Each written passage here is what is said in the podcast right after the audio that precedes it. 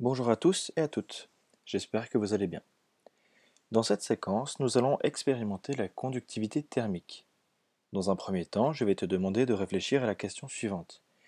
Est-ce qu'il y a certains matériaux qui conduisent plus la chaleur que d'autres? Pour ce faire, je vais te demander de noter ton hypothèse dans ton cahier de sciences. Ensuite, pour démarrer en douceur et essayer de répondre à cette question, nous allons effectuer des, petites expériences et des exercices en ligne. Tu pourras également regarder une courte vidéo explicative sur le sujet de la conduction thermique. À la fin de cette séquence, tu seras capable de définir si certains matériaux sont bien des isolants ou des conducteurs thermiques.